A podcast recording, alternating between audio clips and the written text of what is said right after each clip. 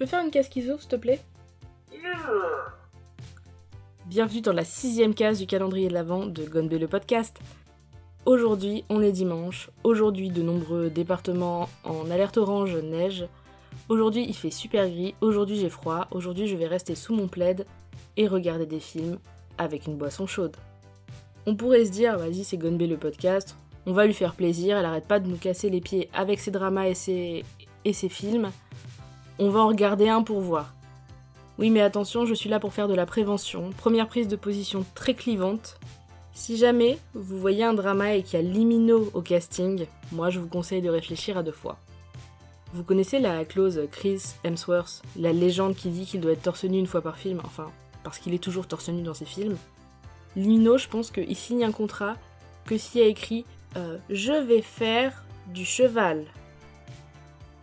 Voilà, si vous n'avez pas compris qu'il est cavalier, il finit toujours par faire une course équestre à un moment donné, euh, quel que soit le contexte, quelle que soit l'histoire du drama. C'est Limino. Et il joue toujours des mecs riches. Et euh, moi, je, je trouve qu'il est moins expressif que ma bouteille d'eau.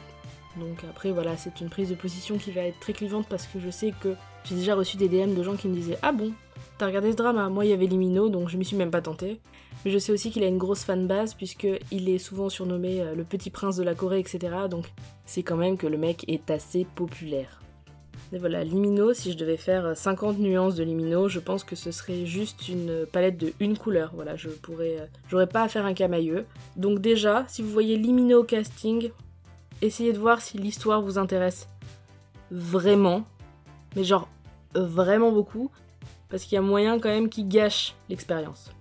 Après, un drama, c'est toujours cool à regarder si on s'intéresse un petit peu au genre de série euh, qui a en Corée, parce que je pense notamment à Netflix a énormément enrichi son catalogue, et ils ont des trucs qui datent jusqu'en même en 2008, donc à l'époque, c'est des trucs qui ont super vieilli, c'est kitschissime, parce que nous, je sais pas si vous vous souvenez de ce qu'on regardait en 2008. Euh, je crois qu'à l'époque, il y avait genre les frères Scott qui étaient à la mode et tout. C'est quand même un peu daté.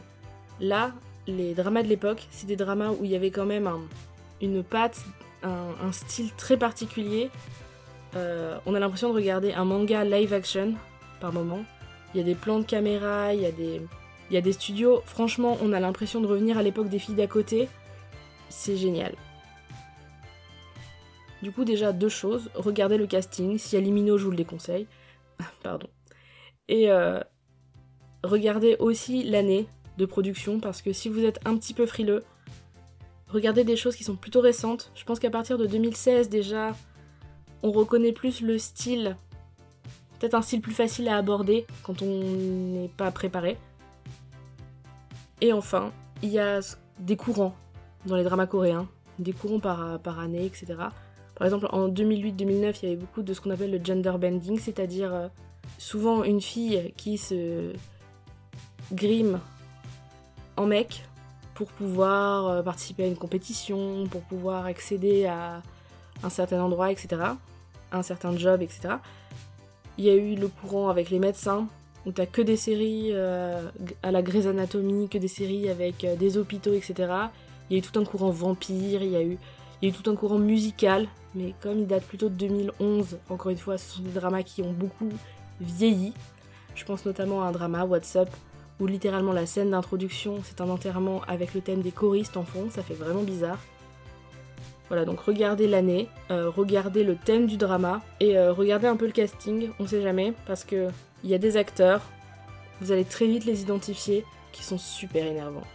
Bah, je, pense qu'à Limino, mais en vrai, il y a des acteurs qui font vraiment pas l'unanimité. Je pense à Park Shin qui énerve énormément de monde parmi les fans de drama. Malheureusement, si vous regardez les films au top de Netflix, eh bien, hashtag live, c'est le main casting.